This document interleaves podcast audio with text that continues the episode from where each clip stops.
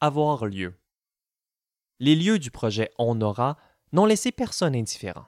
Les artistes se sont appropriés cet environnement pour y intervenir de manière surprenante. Vous entendrez peut-être dans cet épisode comment l'espace lui-même a pu prendre parole.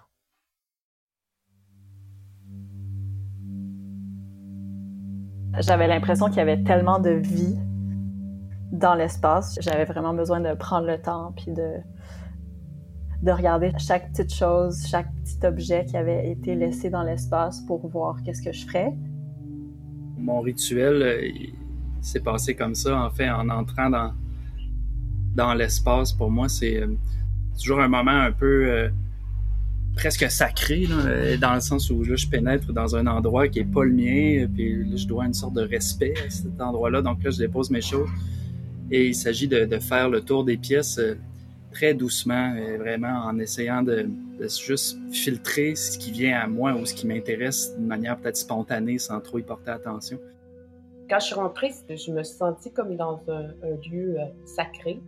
Et je n'osais rien toucher. Je, je me disais, oh mon Dieu, qu'est-ce que je vais faire?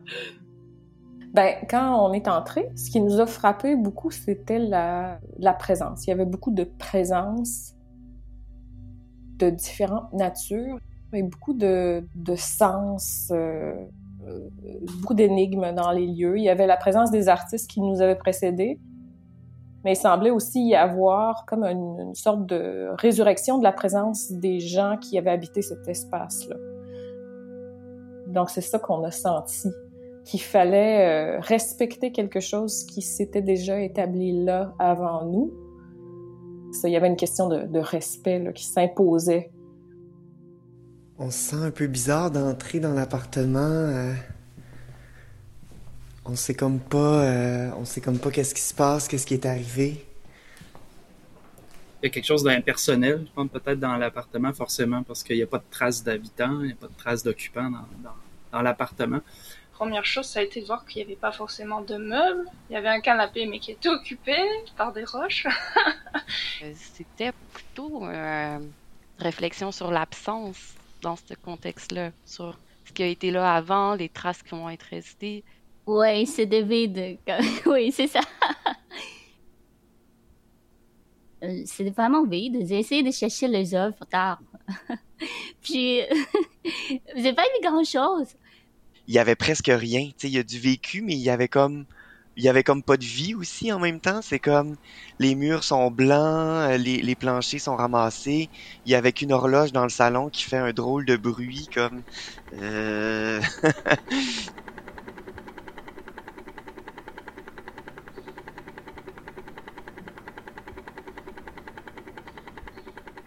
ben c'est comme rentrer euh, quand t'arrives pour déménager quelque part, tu. On visite des fois les appartements puis sont, sont meublés, sont remplis. Ça donne un peu la vibe. Là, c'est une autre affaire complètement. C'est comme on entre, c'est complètement vide. Tu sais qu'il y, a quelque chose à faire, il y a quelque chose à mettre.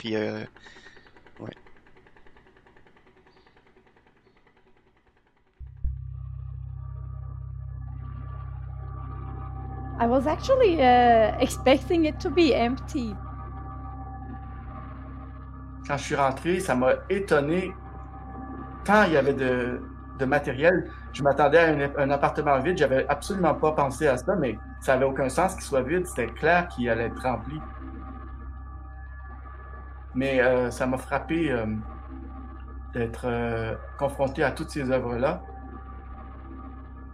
J'avais vraiment hâte de voir euh, l'espace en vrai, de voir ce que les artistes avaient laissé. Dès que je suis rentrée dans l'espace, j'ai bien vu que c'était chargé de plein de pratiques assez poétiques.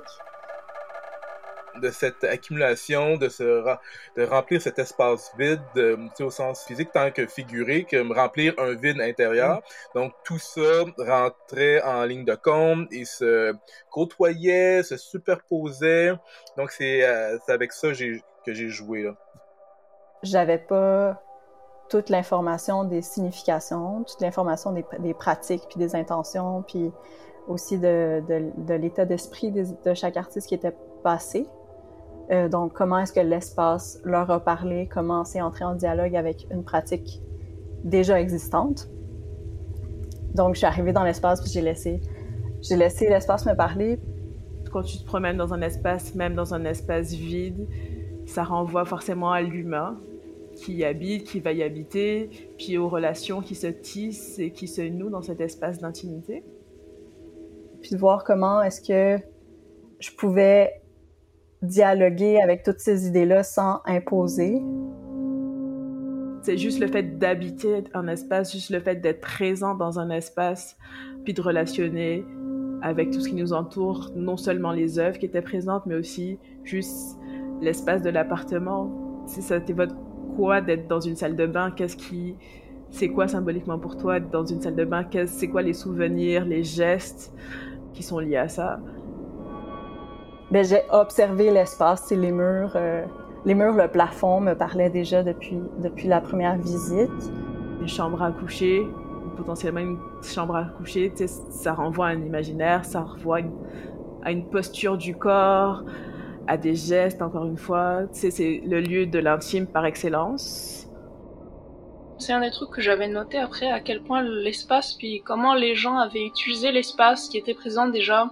Juste la distance des, fenêtres par rapport au mur, comment l'espace était structuré, à quel point ça a influencé notre manière de nous positionner l'un par rapport à l'autre. On s'est mis là où on pouvait.